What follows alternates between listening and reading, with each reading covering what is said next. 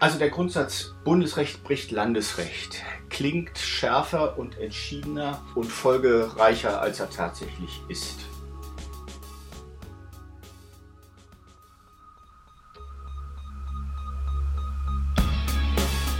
In guter Verfassung.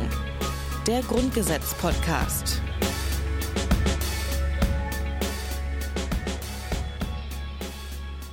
Hallo und herzlich willkommen zu einer neuen Folge vom Grundgesetz-Podcast in guter Verfassung. Mein Name ist Rabia Schlotz und bei mir gegenüber sitzt Hajo Schumacher. Hallo, Hajo. Hallo, liebe Rabea. Wir sind gerade äh, dieses Mal wieder, also andersrum, ich versuche gerade einen Satz zu verstehen. Ich weiß nicht, wie dir das geht. Du liest dieses Grundgesetz praktisch wie so ein, wie so ein Krimi, ja, mhm. einfach so Hauptsatz ohne viel Kommata, du verstehst alles sofort.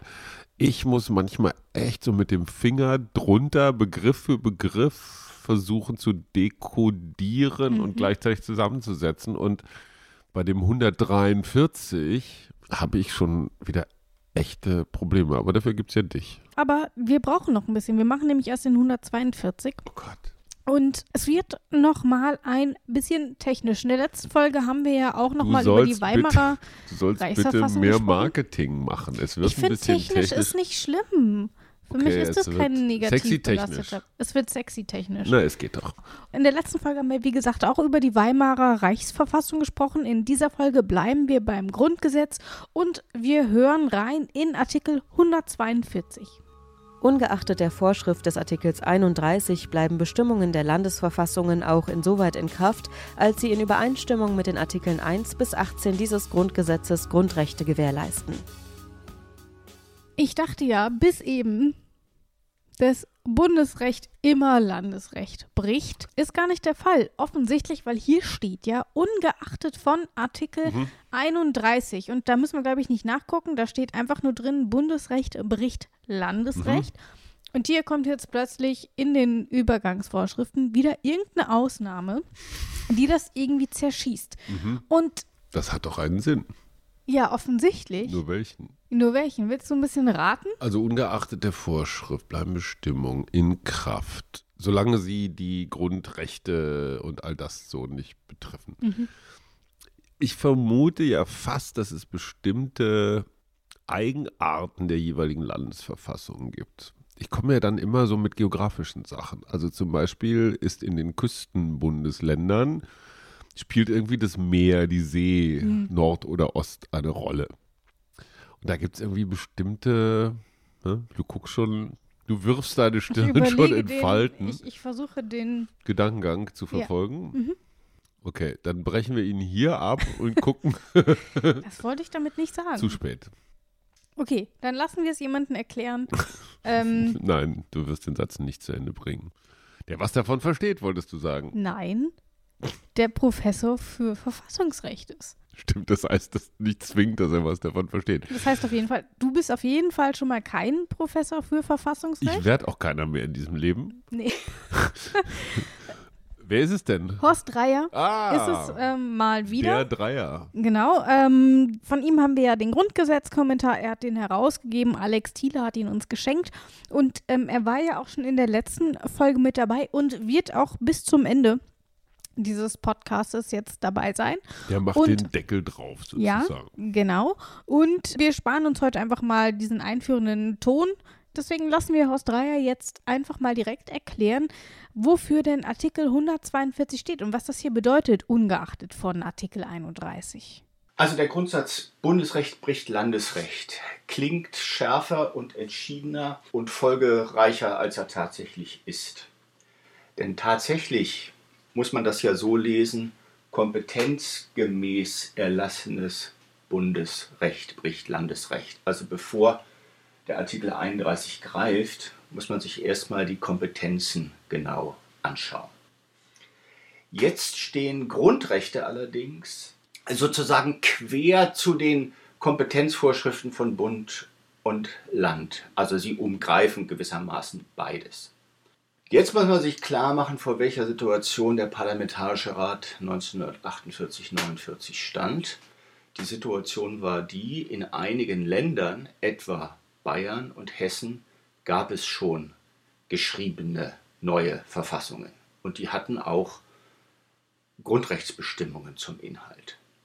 Jetzt musste sich also der Parlamentarische Rat fragen, wie verhalten sich die Grundrechte, die wir jetzt im Grundgesetz normieren, zu den Grundrechten, die in den Landesverfassungen etwa von Bayern oder von äh, Hessen stehen. Und da wollte man nicht, dass diese Grundrechte, die in den Landesverfassungen stehen, wenn sie denn mit denen des Grundgesetzes übereinstimmen, gewissermaßen vernichtet werden. Der Jurist sagt oder der Verfassungsjurist sagt, derogiert werden. Also hat man gesagt, diejenigen Landesgrundrechte, die mit den Bundesgrundrechten, die wir jetzt im Grundgesetz normieren, übereinstimmen, bleiben bestehen. Das heißt, die Kompetenzen sind wichtig, was aber natürlich erstmal nichts an dem Grundsatz vom Bundesrecht bricht Landesrecht ändert. Es ist so ein bisschen so ein verständnisvoller Artikel, ne? Ja. Komm, jetzt habt ihr da schon, habt ihr da schon was hingeschrieben? Also erstens mal Klammer auf, meine ganzen Spekulationen waren komplett für die Füße, aber egal. Die waren einfach schneller mit ihren Bundesländern. Mhm. Meine Frage, ich weiß nicht, ob du das da rausgehört hast, für den Fall, dass in dem Landes, in der Landesverfassung von Bayern zum mhm. Beispiel, ich sag mal, das Grundrecht auf Wohnen drin mhm. steht, was jetzt im Bundes, also im Grundgesetz nicht drin steht. Ja. Gilt das dann in Bayern? Perfekte Frage. Denn nicht tatsächlich, abgesprochen. Nein, weil tatsächlich ist es ja so, hier steht jetzt erstmal, wenn das sowieso übereinstimmt, dann mhm. kann das weiterhin gelten. Aber was mhm. ist denn, wenn es nicht übereinstimmt? Wenn weniger gewährleistet ja. wird in den Landesverfassungen oder mehr in also den eine Landesverfassung verbietet meinetwegen Demonstrationen. Zum Beispiel. Wie es dann aussieht, das erklärt nochmal Horst Dreier, weil genau die Frage habe ich ihm auch gestellt. Und das war seine Antwort. Da war lange Zeit die Auffassung, mehr Gewährleistung können die Länder ja machen. Also nach dem Motto, man kann ja die Freiheit immer äh, noch weiter ausdehnen. Äh, Mindergewährleistungen äh, wären aber ein Verstoß gegen Artikel 142.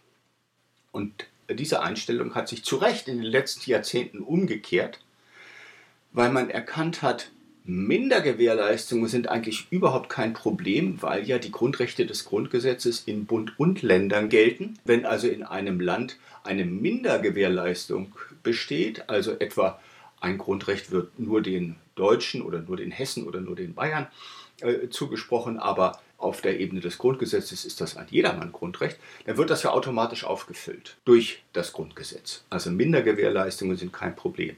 Ein wirkliches Problem sind Mehrgewährleistungen. Hättest du das genauso gesehen oder hättest du ich hätte genau so wie die gesehen. ja genau so wie man das ja auch lange getan Wäre der erste hat. Reflex gewesen. Genau, aber eigentlich ist es so natürlich super sinnvoll, weil mhm. wenn weniger gewährleistet wird, dann gilt dann gilt halt weiterhin das Grundgesetz. dann gilt das genau. Grundgesetz, genau. ja. Ähm, dann ist einfach das Grundgesetz weiterhin gültig und greift dann quasi mhm. diese Minderleistung auf. Ja und füllt diese Lücke. Aber wenn mehr gewährleistet wird, wenn du das ich verstehe aber noch nicht ganz übertriffst. Genau, ich verstehe aber noch nicht so richtig, warum das tatsächlich überhaupt problematisch ist. Also ich, wie gesagt, ich finde, es kann doch mehr gelten. Wieso denn eigentlich nicht? Wenn Bayern sagt, sie wollen das Recht auf Wohnen, dann sollen sie das doch machen. Warum es also problematisch ist, das lässt sich vielleicht besser anhand eines Beispiels erklären. Hören wir doch mal rein, was Horst Reier dort mitgebracht hat. Es gab und gibt noch in ähm, den Verfassungen Hessens und Bayerns sehr weitgehende Asylgewährleistungen und auch sehr weitgehende äh, Gewährleistungen des Wohnungsgrundrechts. Auf der Ebene des Grundgesetzes haben wir aber durch Artikel 16a und durch die Einfügung des großen und kleinen Lauschangriffs in Artikel 13 hier restriktivere Bestimmungen. Also jetzt haben wir durch Änderungen des Grundgesetzes die Situation, dass wir in Bayern und in Hessen nach dem Text der Verfassung mehr Gewährleistungen haben. Nach Auffassung einiger Stimmen in der Literatur sind diese Landesbestimmungen jetzt durch Artikel 142 derogiert, weil es eben keine Übereinstimmung ist, sondern eine Mehrgewährleistung, die aber im Widerspruch steht zu dem, was das Grundgesetz in Artikel 16a und in Artikel 13 äh, Absatz 3 bis 6 regelt. Das heißt, es ist nicht gleich und deswegen widerspricht es eben dem Grundgesetz und dann gilt eben nach wie vor der Grundsatz, Bundesrecht bricht Landesrecht. Aber ich frage mich ja auch, hat man sich da tatsächlich so durchgewühlt und hat geguckt, okay, wo wird mehr gewährleistet und dann will ich, dass das verhindert wird? Also, wie ist dann tatsächlich die Praxis, wenn man sowas feststellt? Nimmt man es einfach hin und sagt, das ist jetzt irgendwie auch nicht so schlimm? Mhm. Oder geht man tatsächlich aktiv dagegen vor? Was würdest du denn machen, Hajo? Puh, ich glaube, das ist so eine Bundesverfassungsgerichtsangelegenheit. Mhm. Werden die da von Amts wegen tätig oder müssen sie angerufen werden? Tatsächlich ist es so, dass das in der Realität nicht vorkommt. Das heißt, Okay. beide Richtungen wären egal, Mhm. aber es ist einmal vorgekommen. Einen Fall hat es allerdings gegeben, da haben die Gerichte, ähm, und zwar gar nicht mal die Verfassungsgerichte, sondern die einfachen Gerichte, weil es vorkonstitutionelles Recht ist, sehr klar gesagt, hier haben wir eine Bestimmung einer Landesverfassung, die ist nichtig, nämlich das Aussperrungsverbot in der hessischen Verfassung. Das Grundgesetz lässt ja Arbeitskämpfe zwischen äh, Arbeitgebern und Arbeitnehmern zu. Bei den Arbeitnehmern sind, ist es der Streik, bei den Arbeitgebern ist es die Aussperrung und das, äh, die hessische Verfassung äh, kennt oder kannte bis zur letzten Änderung, ich weiß gar nicht, ob man das auch geändert hat, ein Aussperrungsverbot. Und das verstößt dann wiederum gegen die Vorgaben des Grundgesetzes. Jetzt gehen wir mal ein bisschen weiter. Eigentlich könnten wir hier jetzt zu Artikel 142a gehen. Machen wir aber nicht, weil der ist weggefallen. Den gibt es heute nicht mehr. Ich würde aber trotzdem gerne wissen, ich bin ja ein bisschen neugierig auch, Was was, war da eigentlich das? früher drin stand. Mhm. Und Horst Dreier weiß es natürlich, das stand drin. Wenn Sie sich erinnern, wollten Sie doch mal wissen, äh, was es mit diesem komischen 79 Absatz 1 Satz 2 zu tun hat. Und ich habe immer gesagt, das versteht man wirklich nur, wenn man sich in die damalige historische Lage Westintegration, äh, Konflikt zwischen SPD als Opposition und CDU und Adenauer und so hinein begibt. Und dieser 79.1.2, der auch so eine verklausulierte äh, Bestimmung hat, der ist nur zu verstehen im Zusammenhang mit diesem 142a, denn dieser 142a wollte durch Einfügung in das Grundgesetz sicherstellen, sich gewissermaßen immunisieren, dass die Außenpolitik der Westintegration, also äh, die äh, Pariser Verträge, Deutschlandvertrag und solche Dinge, dass das verfassungsrechtlich unangreifbar ist. Also der 79.1.2 und der 142a. Das ist gewissermaßen ein Tandem und den 142a konnte man dann wieder streichen, als er gewissermaßen gegenstandslos geworden war. Erinnerst du dich noch, als wir über die, wir hatten ja über die Ewigkeitsklausel gesprochen und dann in diesem ersten Absatz, da ging es eben auch über so völkerrechtliche Mhm, ähm, genau. Sachen. Und als ich dann mit Horst Dreier drüber gesprochen hatte, war es tatsächlich so, ich habe gesagt, hier, erklären Sie mir doch mal bitte, was dieser Absatz bedeutet. Und er sagt, naja, eigentlich können wir das lassen, das ist irgendwie auch Quatsch, ne? Und hier ist quasi die Erklärung, weil es diesen 142a nicht mehr gibt, ist im Grunde Mhm. auch dieser 79 Absatz 1 obsolet. Den hat man halt irgendwie nicht weggemacht. Aber eigentlich brauchst du den nicht mehr. auch ganz nett. Also auch hier wieder nicht sauber gearbeitet. Finde ich. Nee, okay, aber ich finde ganz ehrlich, äh, dafür, dass die in dieser Kürze dieses ganze Werk da zusammengeknallt haben. Ich frage mich, müsste man Na nicht gut, das einfach ist ja im Laufe so, der Zeit dann obsolet müsste man geworden. nicht eigentlich mal so mit so einem, also ein Rasen wird ja gerne im Frühjahr vertikutiert. Da geht man ja mit so Zinken durch und zieht den alten Rasen Mhm. so raus, der mit der andere, der junge frische Platz zum Wachsen hat und Luft und so. Sollte man nicht auch mal das Grundgesetz vertikutieren? Oder ist das eine Frage, die wir ganz am Schluss diskutieren? Ist auf jeden Fall eine spannende Frage, weil es uns ja irgendwie immer wieder entgegenkam, dass es irgendwie immer alles Dinge sind, das hatten wir noch bei einem anderen Artikel, dass die einfach übersehen wurden. Irgendwas hat sich geändert und der wurde aber nicht mitgeändert. Genau. Also da sollte man vielleicht nochmal drüber gucken, aber vielleicht Oder ist es auch einfach ein nicht so schlimm. zudrücken Ja. und das Mediterrane in uns wieder aktivieren und sagen, ist auch wurscht. So machen wir das. Okay. So, deswegen gehen wir jetzt weiter zu Artikel 143 und wir hören rein in Absatz 1 und 2. Absatz 1. Recht in dem in Artikel 3 des Einigungsvertrags genannten Gebiet kann längstens bis zum 31. Dezember 1992 von Bestimmungen dieses Grundgesetzes abweichen, soweit und solange infolge der unterschiedlichen Verhältnisse die völlige Anpassung an die grundgesetzliche Ordnung noch nicht erreicht werden kann. Abweichungen dürfen nicht gegen Artikel 19 Absatz 2 verstoßen und müssen mit den in Artikel 79 Absatz 3 genannten Grundsätzen vereinbar sein. Absatz 2 Abweichungen von den Abschnitten Römisch 2, Römisch 8, Römisch 8a, Römisch 9, Römisch 10 und Römisch 11 sind längstens bis zum 31. Dezember 1995 zulässig. Hier bezieht man sich also auf den Einigungsvertrag und zwar sehr detailliert. Nun gab es den 1949 aber noch gar nicht. Mhm. Aber eingeschoben wurde dieser Artikel offensichtlich auch nicht, sonst wäre da irgendwie A, B, C, irgendwas hinten dran. Mhm. Da frage ich mich natürlich, wie passt das eigentlich zusammen? Option A, mhm. der Parlamentarische Rat hatte wahrheitsvoraussagende Fähigkeiten. Nein. Und konnte deswegen diesen Einigungsvertrag schon hervorsehen und wusste auch, wo was drinsteht. Oder es ist was ganz anderes. Ich glaube, es ist was ganz anderes. Ich glaube auch. Der 143 sieht jetzt so aus, als gäbe es ihn schon immer. Aber schon wenn man sich den Inhalt anguckt, merkt man, nee, das kann ja nur eine Norm sein, die im Zusammenhang mit der Wiedervereinigung von 1990 steht. Also ist die Frage, was stand denn ursprünglich in Artikel 143? Und ich sage das deswegen, weil ich kein weiteres Beispiel kenne für eine Norm des Grundgesetzes, die jetzt äh, den dritten völlig anderen Inhalt hat. Das ist, finde ich, grundgesetzlich und äh, Grundgesetz historisch, wenn man so will, äh, schon ganz bemerkenswert. Ursprünglich war das eine Strafvorschrift für Hochverrat, also etwas, was eigentlich ins Strafgesetzbuch gehört. Da hat man es dann auch reingeschrieben. Und dann trat 1956 bei der Einfügung der Wehrverfassung an die Stelle wieder nur 143 benannt, äh, eine Bestimmung zum Einsatz äh, der äh, Bundeswehr beim inneren Notstand. Und die hat man dann gestrichen weil man bei der Notstandsverfassung 1968 das ganze Gebiet neu geregelt hat. Dann war der Artikel 143 gewissermaßen unbesetzt. Und dann. Dann wurde er der Artikel, der er heute ist. Wir haben eben schon die ersten beiden Absätze gehört. Und wir haben ja schon gesagt, es geht so ein bisschen um den Einigungsvertrag, der wird ja explizit genannt und dieser Einigungsvertrag ist ja für die deutsche Geschichte immens wichtig. Aber warum mhm. geht es hier eigentlich genau? Gucken wir uns doch mal an, man bezieht sich hier in dem ersten Absatz auf Artikel 3 mhm. des Einigungsvertrages und ich habe mal rausgesucht, was da drin steht.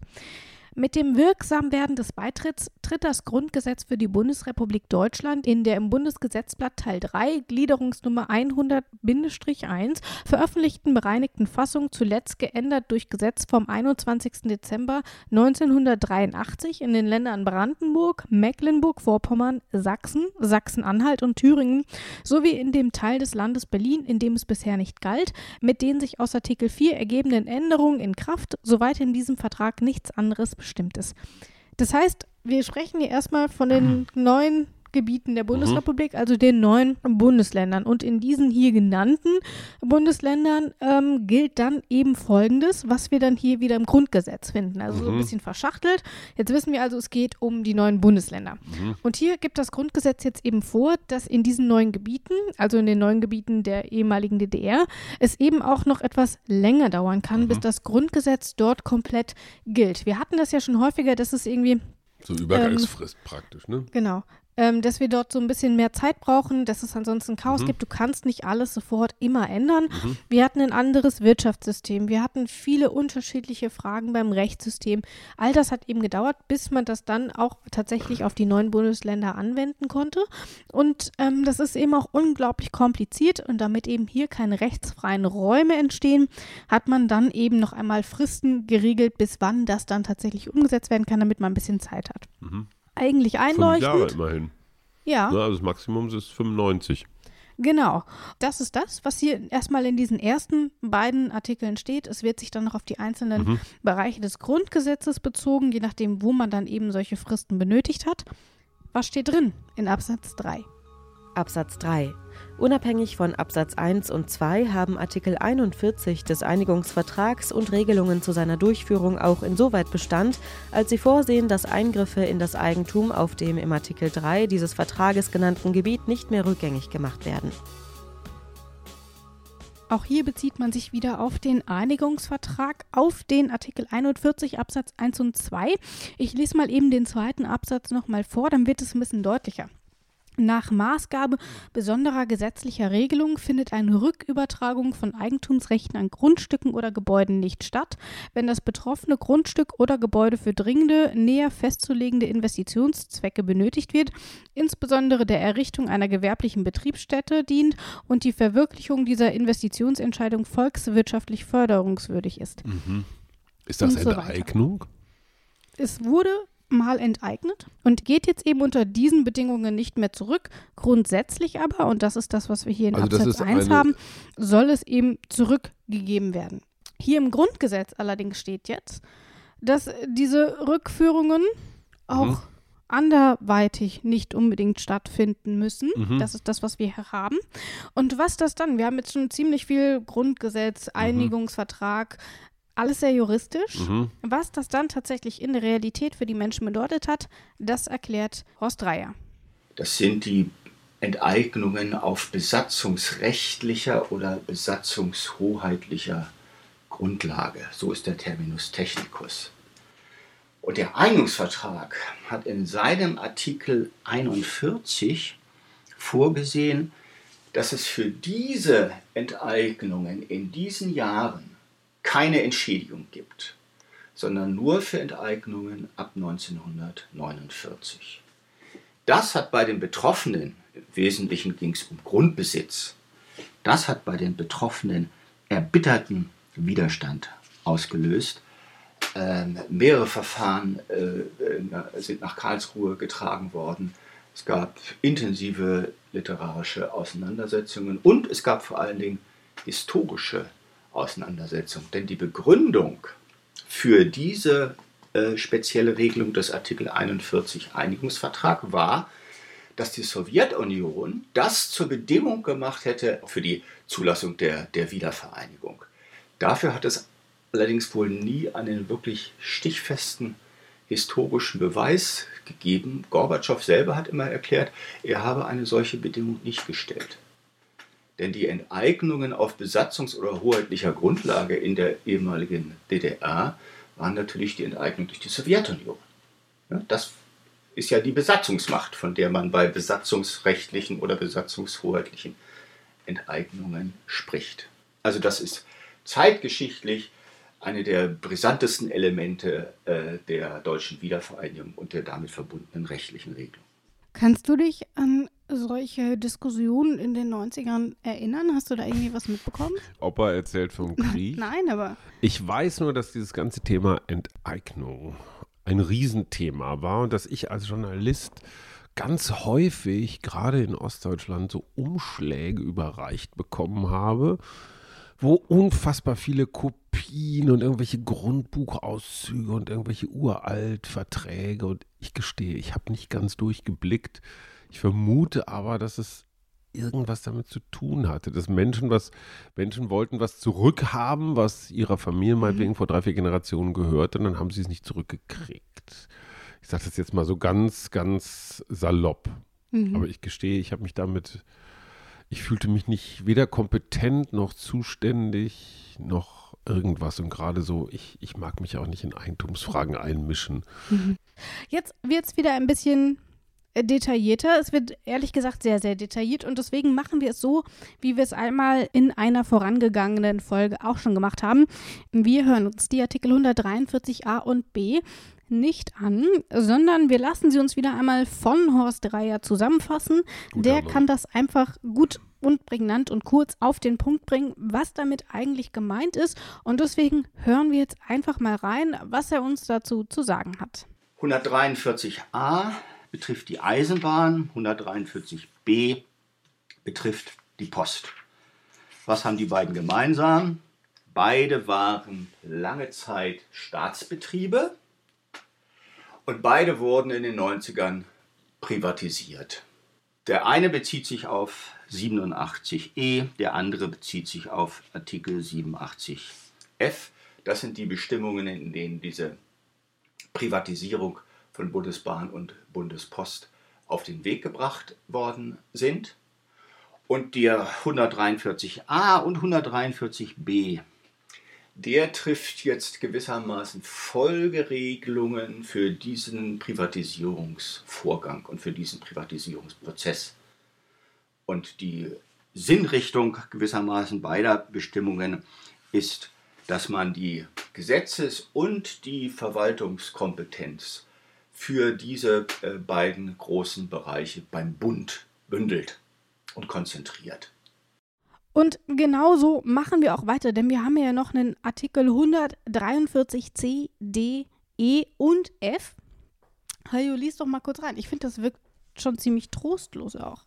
Naja, ich meine, es sind, es ist halt, wir hatten ja schon einige Artikel, die so durch die verschiedenen Bereiche durchhangeln. Wir haben hier Eisenbahn, mhm. Post, ähm, Kompensationsbeträge, Gemeinschaftsaufgaben, Konsolidierungshilfen, Auftragsverwaltung, Bundesautobahnen, bundesstaatliche Finanzbeziehungen, Fort, ach nee, doch Fortgeltung von Artikel 107, das ist die Steuerertragsverteilung, Annahme des Grundgesetzes Berlin. Oh nee, da bin ich jetzt zu weit. Genau. Also diese 143a bis g, das ist, ähm, es ist technisch.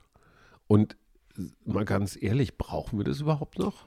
Wichtige Frage. Oder kann das weg? Die Antwort ist nämlich nein, weil kann man streichen, ähm, oder? Horst Dreier sagt, das ist im Grunde vollzogen. Überflüssig. Das sind ja Normen von einer unglaublichen Technizität. Äh, und man hat mit gutem Recht gefragt und das auch mit gutem Recht kritisiert, dass das zum Teil Bestimmungen sind, die eigentlich in einer äh, Verfassung nichts zu suchen haben.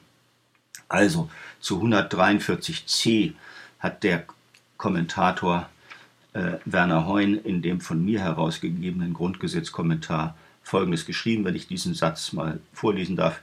Die Normierung dieser detaillierten Kompensationszahlungen in der Verfassung ist aus der Perspektive einer rationalen Verfassunggebung überflüssig und nicht zu rechtfertigen, da diese im Rahmen des Finanzausgleichs einfach gesetzlich regelbar sind. Und das trifft eben auf eine ganze Reihe von Bestimmungen zu, die in der Föderalismusreform 1, in der Föderalismusreform 2 und dann jetzt kürzlich nochmal 2017 bei der Regelung der Finanzbeziehungen zwischen Bund und Ländern getroffen worden sind.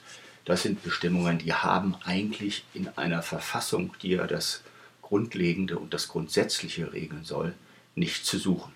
Zu erklären ist das nur aus dem unglaublichen Misstrauen zwischen Bund und Ländern. Und weil da ein großes Misstrauen herrscht, muss man das alles in die Verfassung schreiben, weil man es dann vielleicht ein bisschen sicherer und verbindlicher gemacht hat, als wenn man das einfach gesetzlich machen würde. Aber verfassungsästhetisch und auch verfassungsinhaltlich ist es im Grunde genommen eine Katastrophe. Man muss es so deutlich sagen.